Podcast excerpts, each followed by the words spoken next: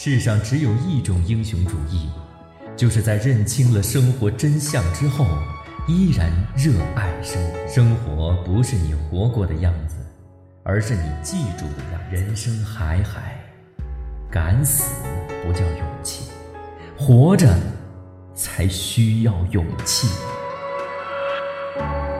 我们都在用力的活着。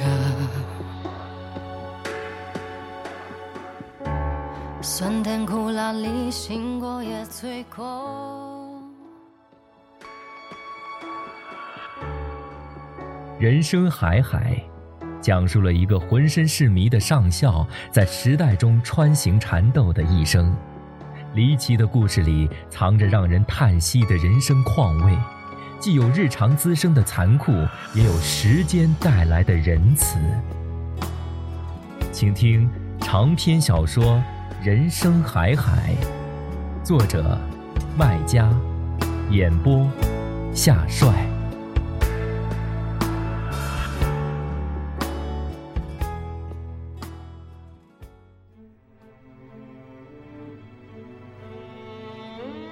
一九九一年，我结束了二十二年的漂泊，终于再次踏上故土，见到父亲，父亲像报丧一样告诉我。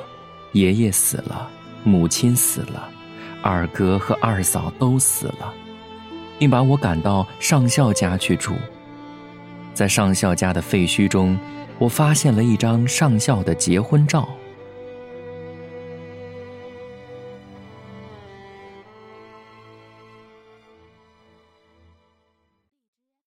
第二十九集。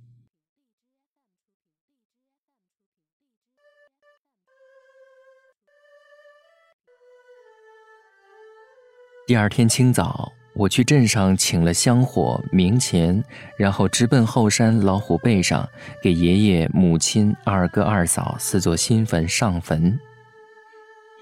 清明节未到，老坟不能上，但这些对我是新坟，又是必须要上的。正是惊蛰时节，乍寒乍暖的，昨天下雨，冷得冻手指头；今天雨后初晴，天气转暖。一路上山，热得我一路脱衣服。父亲只怕鬼认出我来，不愿陪我，甚至阻止我，但也知道阻止不了。正好是星期天，我叫上小侄子，他说他知道坟在哪儿。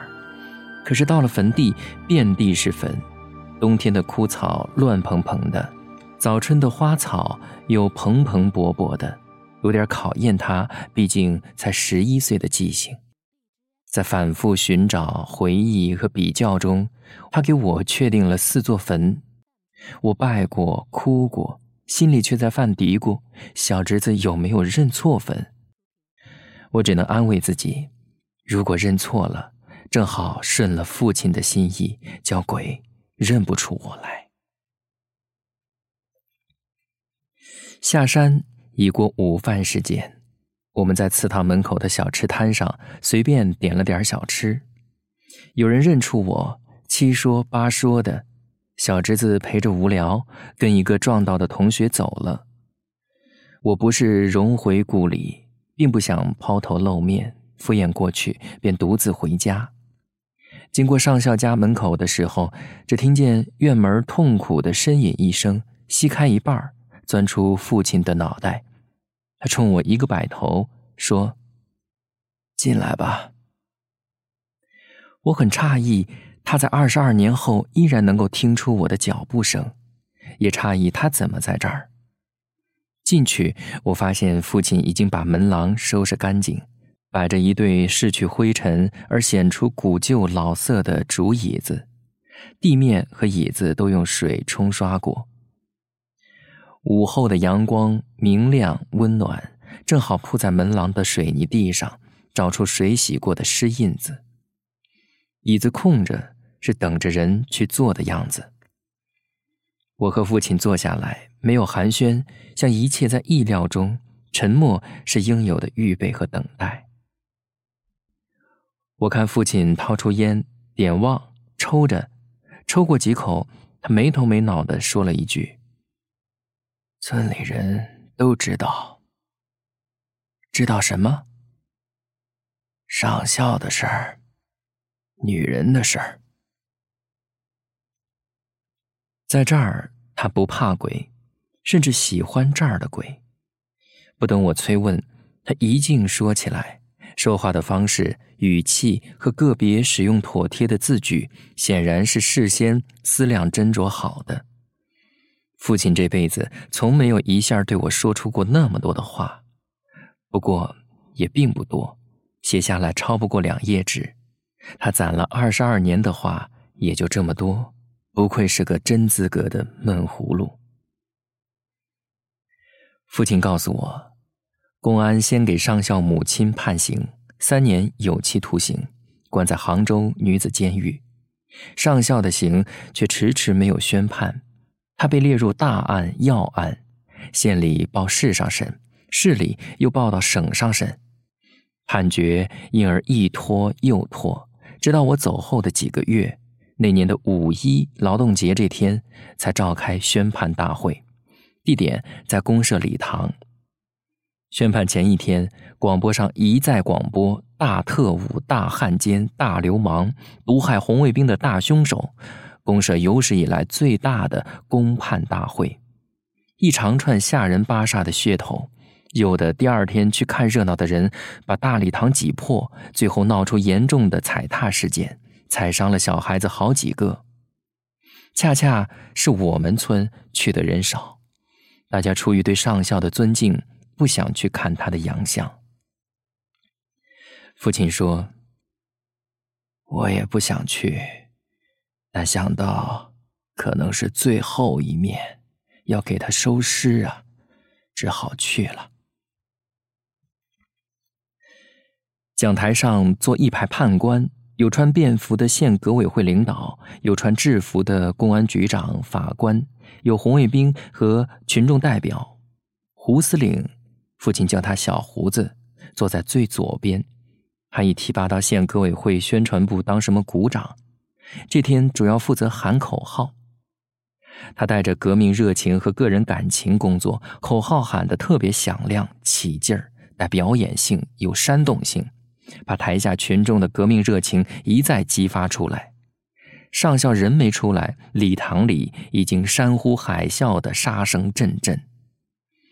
上校从后台被押出来后，礼堂一阵安静，像演出开始似的。上校没有五花大绑，小绑也没有，因为有两个持枪的民警压着，即使他能变成鸟飞，两支枪照样可以把他从空中击落。父亲说：“他瘦成了一个猴子，横乱的胡子遮住了半张脸，我都认不出来了。”那天是大晴天，五月天已经很热了。上校只穿了一件衬衫单裤，整个人轻薄的发飘。要不是被公安架着，后来又掀起的喊口号的热浪，都可能把他卷走。法官从座位上起身，捧着黑色夹子，把上校的罪名一项项读出来。当读到他肚皮上有字，证明他曾经做过女鬼佬和女汉奸的床上走狗，父亲强调这是法官的判词。这时，台下有人突然高声喊：“把他的裤子扒下来，让我们看一看。”这人正是小瞎子的父亲瞎老。他什么也看不见，那天却挤在台子最前头，瞪着两只白眼珠冲大家高喊，引来一阵的回应。与此同时，瞎老的弟弟领着小瞎子和两个从镇上花钱雇来的二溜子上台，要去扒上校的裤子。小胡子没有用喇叭阻止，反而高喊口号：“毛主席万岁！人民群众万岁！”其实。是在鼓励群众去扒他裤子，看他耻辱。父亲骂：“这个畜生，他存心想看上校的洋相，专门不制止的。”压人的民警不知道该怎么办，回头看一排的领导，领导交头接耳，一时没有形成决定。转眼间，夏老的弟弟已经带人冲到上校的跟前，要扒他裤子。瘦弱的上校刚才似乎连站都站不住，这下却爆出天大的力量，像手榴弹开了爆，把后面两个公安和前面四个混蛋一下全炸散，掀的掀翻，踢的踢倒，撞的撞开，任他逃。他逃的路线怪，先是在台上转一圈找出口。最后却不选安全的后台跑，而是从前台跳下去，跳入人堆里。这一跳又是一个炸弹，把一堆人炸开。有人当场被撞伤，痛得哭叫，却被他癫狂的嚎叫吞没。他喉咙里像安了扩音器，身躯像一匹野马横冲直撞，吓得所有人纷纷逃开，怕被他撞碎。他一路嗷嗷叫着，冲着。把人群像浪花一样一层层拨开，最后没人了，他竟然不朝大门逃，而是又回头冲进人群，好像要再表演一次。父亲说：“他就这样疯了。”公安不要疯子，监狱也不要。带走后不到一月，派出所通知村里人去监狱领人。村支书和老保长带头，领着全村几十号人，浩浩荡荡去了县城，把人领回村里。一路上，上校都在操人骂娘，村民们都在为他伤心抹泪。父亲说：“他彻底疯了。”连我都认不得，见人就要打，就要骂。以后一直由父亲照顾，村里给父亲记工分照顾上校就是他的工作。父亲住在他家，吃喝拉撒管完，保姆一样。管吃喝拉撒容易，只要尽心尽力好了，而父亲有的是这份心力。难的是管住他不发癫，发癫时不打人，不伤害自己。没有人知道他什么时候会发癫，但所有人知道发癫时他见人要打，见刀要抢，捅自己的小腹。他这辈子最后悔的事儿，大概就是没有用自己的技术把肚皮上的字儿涂掉，疯了都惦记着想涂掉。父亲说。其实我看，也是涂过的，涂过两处，但都没有涂掉，也许是太难了吧。为了不让他伤害自己，父亲像牢里的狱警，每天给他戴手铐。这样过去半年多，一个女人寻到村里找上校。女人干干净净，说普通话，像城里人。她见到上校就哭，哭得稀里哗啦的，好像是上校的亲妹妹。上校是独根独苗，哪有什么妹妹？他是什么人？父亲说：“就是照片上的人。”女人拿出随身带的两张照片，证明他是上校在朝鲜当志愿军军医的时候的战友。还要把上校带走，说是带他去看病。村支书召集十几个老人，在祠堂召开村委扩大会，大家举手表决，最后同意女人带他走。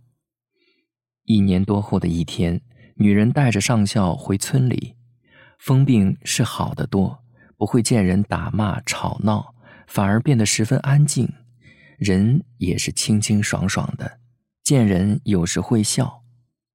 多数时候是一声不响，很老实的样子，叫他做什么就做什么，不做就不做，像小孩子一样听话。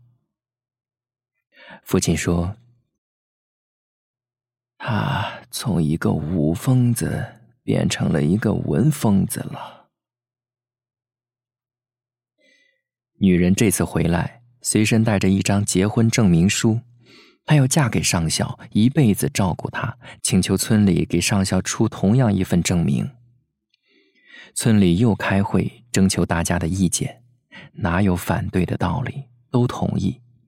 于是便去镇上办手续，拍照片，就是我看到的那张照片。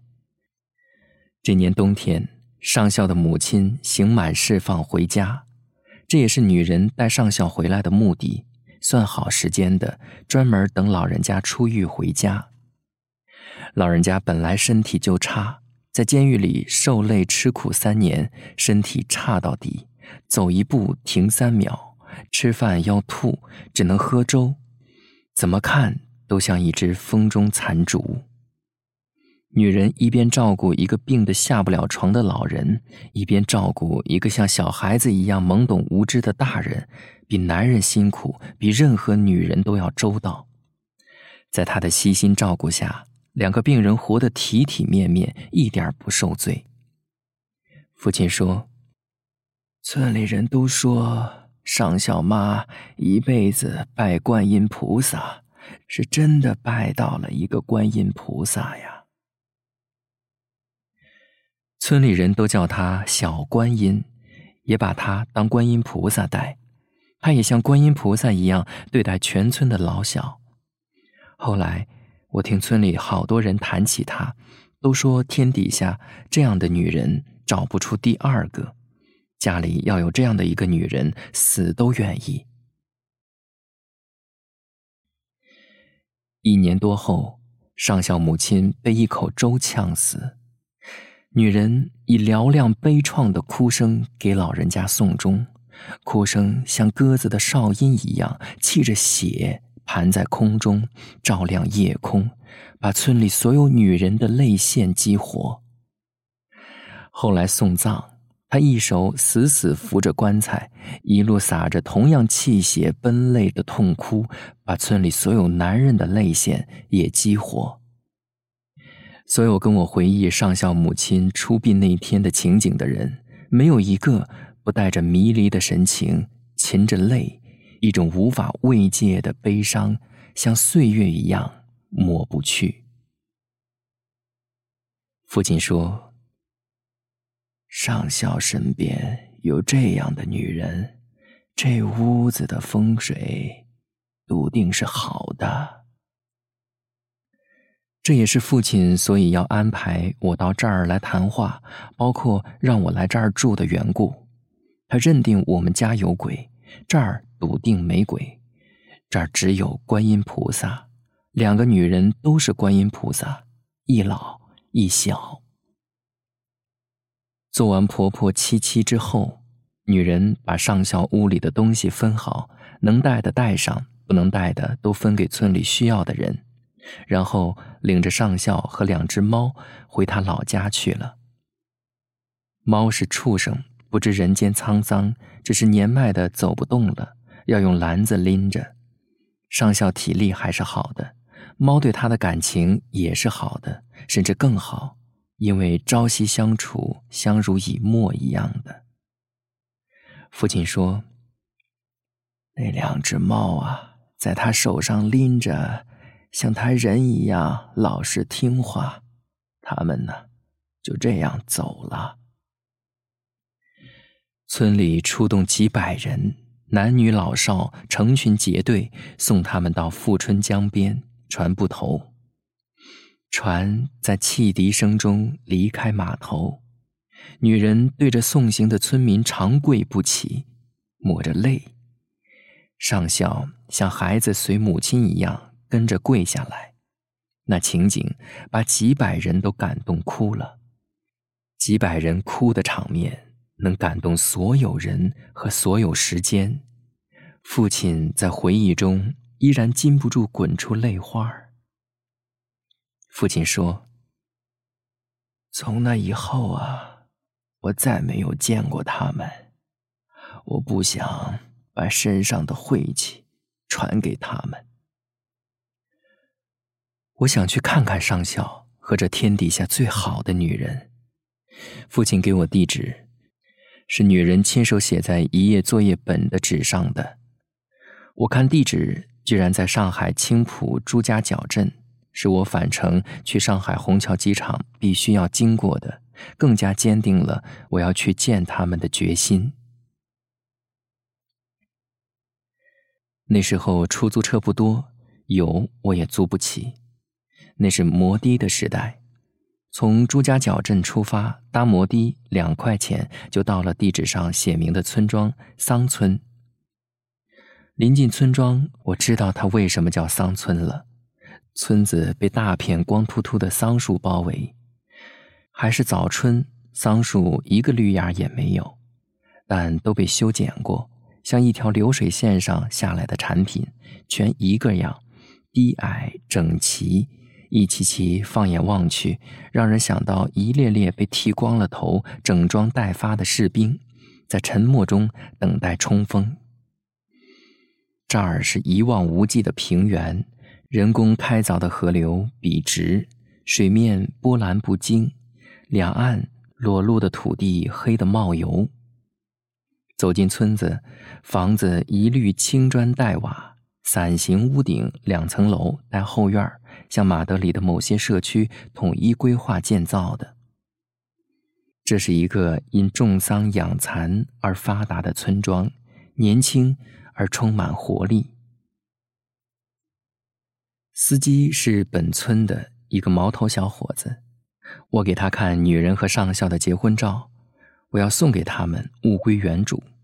虽然是快二十年的照片了，他居然一眼就认出来，然后熟门熟路，直接把我送到他们家门口，并告诉我这家男人精神有毛病，但同时也夸这家女人是一个大好人，对自己有精神病的男人体贴温柔，照顾周到，对村民温良谦让。